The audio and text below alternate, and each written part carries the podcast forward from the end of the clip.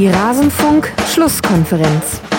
Es geht darum, dass unser Auftrag erstmal ganz klar ist, hier in Mainz Menschen zu unterhalten, Menschen zu begeistern, um das Gefühl zu vermitteln, dass wir genau wissen, dass wir es für die Menschen machen. Alles zum letzten Bundesligaspieltag.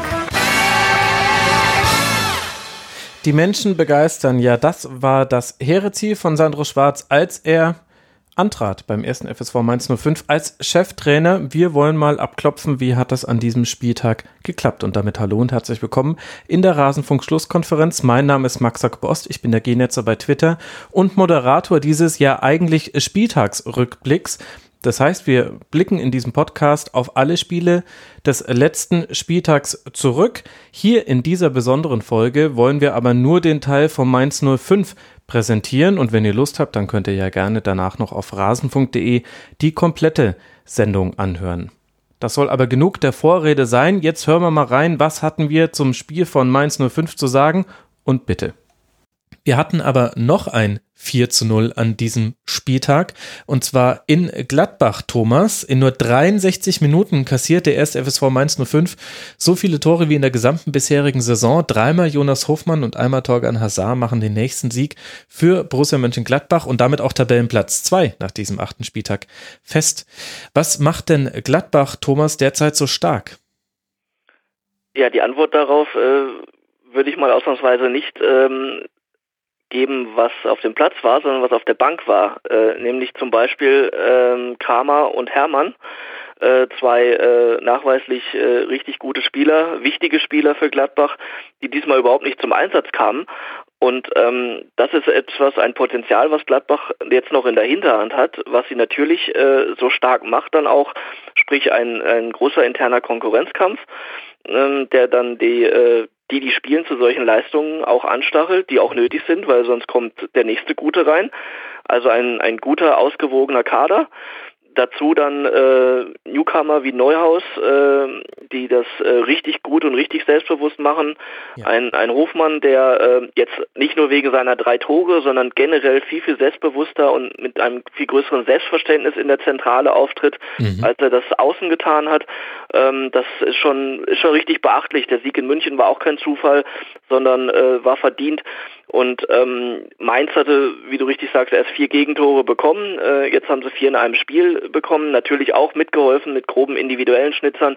Aber jedem Gladbacher Tor gingen ähm, Passstaffetten vom Allerfeinsten voraus, äh, Direktspiel äh, in die mhm. freien Räume gelaufen äh, und dann auch, auch richtig gut und, und schnörkellos auch abgeschlossen. Und ähm, all das zusammen ergibt eine große Qualität, ähm, die Gladbach äh, berechtigterweise im Moment äh, zu einem, ähm, für mich zumindest, Champions League-Anwärter macht. Da lässt er gleich die Saisonprognose raus. So mag ich meinen Thomas. Sehr gut. Äh, Christoph, äh, was hast du dazu noch äh, zu addieren? Waren da schon die wesentlichen Punkte für dich genannt, was Gladbach derzeit auszeichnet?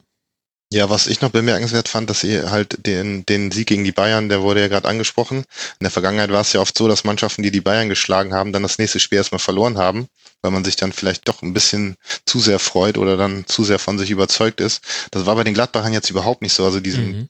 Voll in dieses Spiel reingegangen. Die haben 62 Prozent der Zweikämpfe gewonnen, was ja auch ein bemerkenswerter ja. äh, Wert ist, der einiges darüber aussagt, wie sie dieses Spiel angegangen sind. Und ähm, also da das fand ich schon bemerkenswert, dass da jetzt von Selbstzufriedenheit überhaupt keine Spur war. Selbst wenn man die großen Bayern geschlagen hat und zwei Wochen sich drüber freuen konnte. Also das war schon richtig gut. Ich habe auch den Eindruck, also Gladbach hat ja schon immer jetzt unter Hacking einen schönen Kombinations, flachen Kombinationsstil gespielt, aber das aktuelle 4-3-3 kommt dem nochmal richtig entgegen. Also in dem Spiel war es auch wieder so, von 580 Pässen waren nur 35 hohe Bälle, übrigens bei Mainz auch, also es war dahingehend ein sehr gut anzuschauendes Fußballspiel, anders als viele andere in der Bundesliga, auch in der laufenden Saison, die ja schon ein bisschen spielerisch verbessert ist, aber die haben aktuell die Räume so gut besetzt und kommen so oft auch in gute Dribbling-Situationen gegen gegen Mainz zwölf Dribblings gewonnen und da waren ganz oft Entscheidende mit dabei. Also wo sich der eine Gegner auf dem, auf dem Flügel dann überlaufen lässt und dadurch dann eben Räume offen sind. Und ich habe den Eindruck, dass es geht gerade Hand in Hand. Ein sehr gutes Positionsspiel mit eben richtig starken Einzelaktionen und die Stärken, die Gladbach auch schon in der letzten Saison hatte, nämlich eine Passsicherheit, dass man einen ruhigen Spielaufbau genauso spielen kann wie einen schnellen Umschaltfußball. Die kommen jetzt in dem 4-3-3 viel besser zur Geltung als in dem 4-4-2, was man gefühlt über Dekaden gespielt hat in Gladbach. Zumal äh, sie auch noch eine Besonderheit, finde ich, darin haben, dass äh, Player ist eigentlich erstmal ein, ein, klassischer Mittelstürmer, als solcher wurde mhm. gekauft und die, Neu die äh, Rückkehr zur alten, äh, wuchtigen Neuen wurde zu Recht äh, gefeiert als weitere Option äh, für, für Gladbachs Spiel. Und jetzt ist er auf einmal ähm, in anderer Rolle, weil Stindl eben zentral wieder da ist. Ja. Ähm, aber Player ist nicht der klassische Außenstürmer, sondern ähm, ist da eher in so einem, als halber Zehner, würde ich es mal nennen, unterwegs, der dann von da zwar auch immer nach außen, aber eben auch, wenn das ähm, Geschehen auf der anderen Seite ist, dann auch äh, in, den, in den Strafraum ähm, eindringen kann. Und äh, das ist also eine sehr hohe Flexibilität, die die da haben. Und ähm, Hazard genauso seine technischen Fähigkeiten, ähm, die reichen zwar nicht ganz an die seines Bruders heran, aber das ist schon äh, auch sehr, sehr gutes Bundesliga-Niveau von Torgan Hazard und ähm, das äh, trägt seinen Teil dazu bei, dass Gladbach im Moment äh, so einen Lauf hat.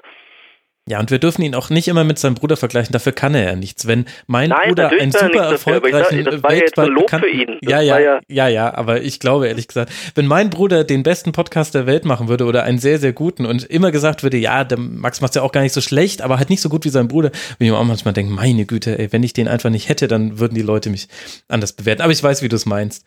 Ja, vor allem der Torgan selber möchte ja gerne mal mit, mit äh, Eden zusammenspielen. Also sein großes Ziel ist ja, glaube ich, äh, diese diese äh, Kombination da zu erwirken. Und das wird dann halt immer schwieriger mit jedem Superspiel, das Eden Hazard abliefert, äh, rückt er Real Madrid näher. Und die wird Torgan Hazard jetzt dann glaube ich eher nicht verpflichten, aber bei Chelsea könnte man sich das dann überlegen, äh, das wäre vielleicht dann noch eher eine Option, aber ähm, Nein, das ist schon, äh, ich, ich will damit Torgans Leistung in keiner Weise schmälern, sondern äh, will einfach nur sagen, ähm, das ist ein richtig guter Bundesligaspieler. Mhm. Es gibt aber eben noch einen besseren Hazard.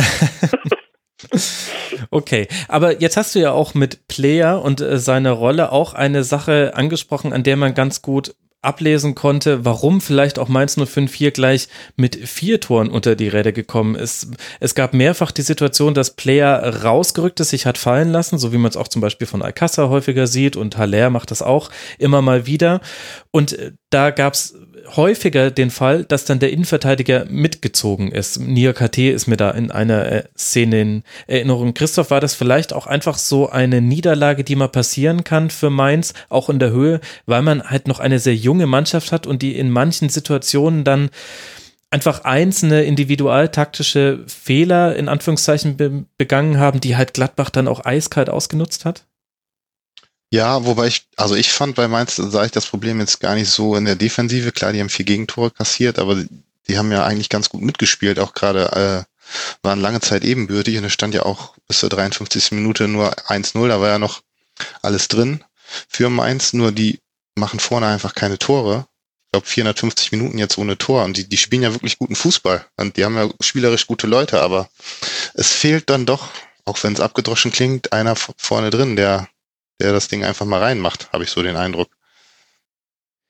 Vielleicht auch so ein bisschen die Qualität der Abschlüsse. Also irgendwann hat Mainz angefangen, ich glaube, es war nach dem sechsten Spieltag, das hat Sandro Schwarz auch in der Pressekonferenz angekündigt, dass sie wieder mehr von außerhalb des Strafraums geschossen haben. Das gab es schon mal in der letzten Saison, war Mainz 05 die Mannschaft, die immer abgezogen hat, sobald man in der Nähe des Tores war.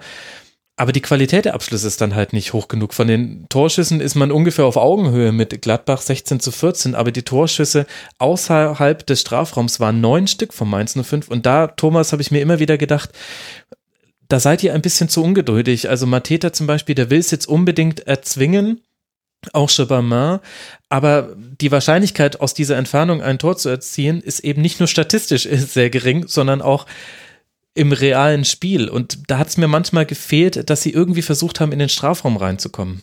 Ja, spricht dann auch ähm, für eine fehlende äh, Durchschlagskraft eben im letzten Drittel, äh, mhm. die man, die man dann nicht entwickelt offensichtlich. Ob das, ob das äh, an fußballerischer Klasse liegt oder an Ideenmangel einfach, das, das weiß ich nicht. Dafür habe ich Mainz jetzt äh, dann auch zu selten über 90 Minuten gesehen, um das zu sagen. Aber offensichtlich sind ja vier gegen vier Tore, vier erzielte Tore ein Problem und die sind erst vor allem dann ein Problem, wenn man sich vor Augen führt, dass drei dieser vier Toren auch noch äh, krasse Fehler, einmal mhm. Bartstuber mhm. und zweimal Giefer vorausgingen in dieser Saison. Also da hat der Gegner auch noch kräftig mitgeholfen, ähm, sonst hätten die möglicherweise noch nicht nur weniger Punkte, sondern auch vor allem weniger Tore und das ist ja, wäre ja noch unglaublicher.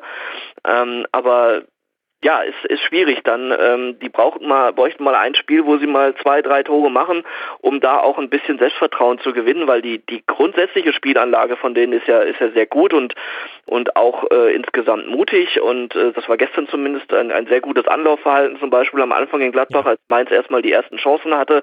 Das war äh, sehr lobenswert auch dieser, dieser Auftritt, weil da auch die Balance am Anfang gestimmt hat. Ähm, und gerade äh, Mateta hat dann die erste große Chance für Mainz vergeben.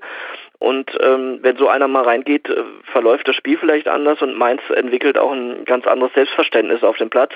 Und bisher konnten sie sich zumindest dann immer noch auf ihre gute Abwehr verlassen. Die ist dann gestern eben angesichts des Gladbacher Offensivpotenzials auch an ihre Grenzen gestoßen, aber das ist für Mainz ja überhaupt kein Beinbruch, ähm, sondern so eine Niederlage. Ähm, die, die stehen wieder auf und die haben einen Trainer, der einen guten guten Plan hat, eine klare Struktur äh, in seiner Ansprache, denke ich, ähm, so wie ich ihn zumindest in Interviews erlebe, so wenn er so auch vor der Mannschaft auftritt, dann ist das ähm, aller Ehren wert und ähm, richtig gut.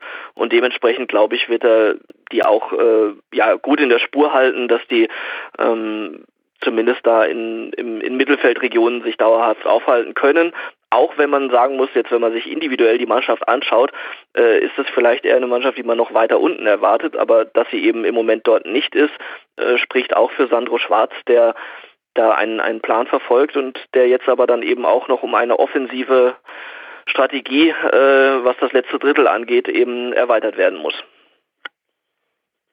Ja, Wege in den Strafraum würde ich auch sagen. Das muss so ein bisschen auf dem Trainingsplan stehen. Ich glaube, die Sorge in Mainz ist vor allem auch ein bisschen aus dem Spielplan heraus begründet. Es geht jetzt weiter mit zwei Heimspielen gegen Bayern und Werder. Keine einfachen Gegner. Dann zum SC Freiburg und dann kommt als nächstes Heimspiel Borussia Dortmund. Das heißt, es ist nicht völlig undenkbar, dass Mainz 05 das unten reinrutschen, was sie ja gerade noch nicht haben, mit Tabellenplatz 12 und 9 Punkten, dass das in der Zukunft kommt und vielleicht das dann so ein zusätzlicher Ballast noch wird, dann wird es vielleicht auch nicht einfacher, das Tor zu treffen. Ich glaube, daher kommt auch so manche nervöse Stimme aus dem Fanumfeld, die man da gehört hat, weil all die anderen Dinge, die ihr angesprochen habt, die positiven Dinge, die kann man ja auch sehen.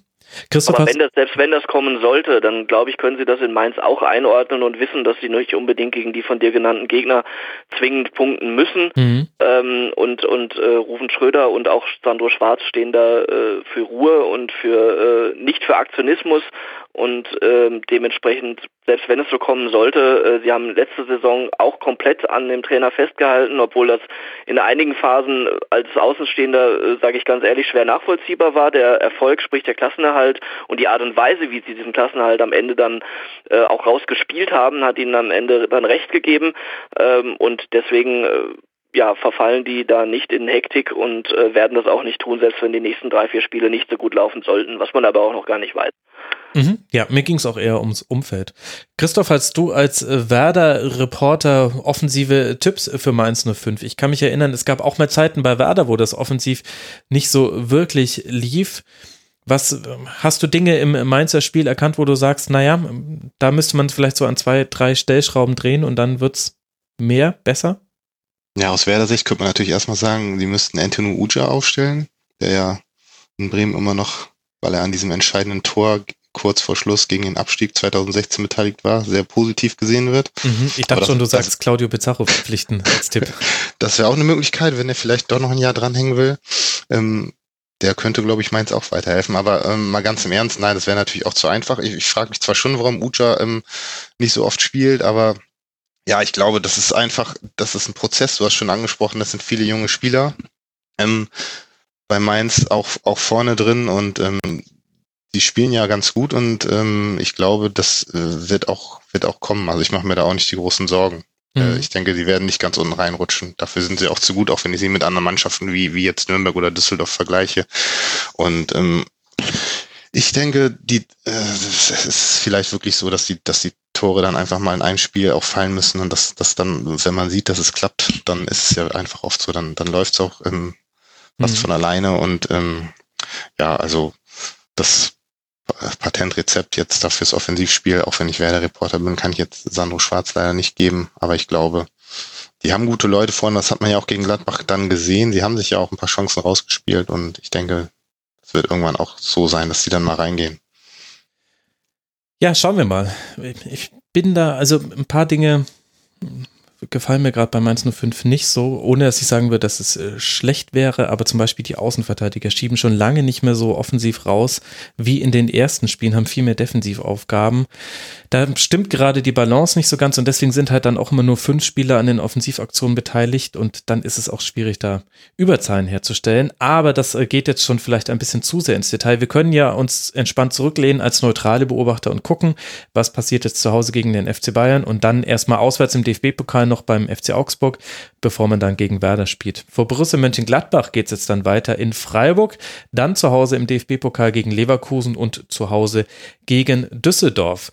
Wenn wir da in einem Nebensatz schon den FC Bayern erwähnen, dann lasst uns auch über dessen 3 zu 1 Sieg sprechen in Wolfsburg. Recht dünnhaltig trat man die Reise an zum VfB. Ein kleiner Cut und so endet sie unsere Besprechung des Mainz 05 Spiels vom vergangenen Spieltag. Ihr findet die komplette Spieltagsrückschau auf rasenfunk.de. Ihr findet dort auch viele andere Folgen zu zeitlosen Themen wie Doping im Fußball, aber auch den Blick auf internationale Top-Ligen. Ich bin der Genetzer bei Twitter. Freue mich wieder von euch zu hören. Hört mal beim Rasenfunk rein und ansonsten hören wir uns hier wieder nach dem nächsten Spieltag und dem nächsten Spiel der 05er. Bis dahin macht's gut. Ciao.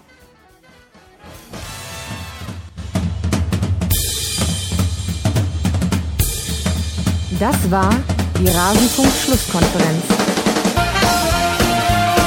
Wir gehen nun zurück in die angeschlossenen Funkhäuser.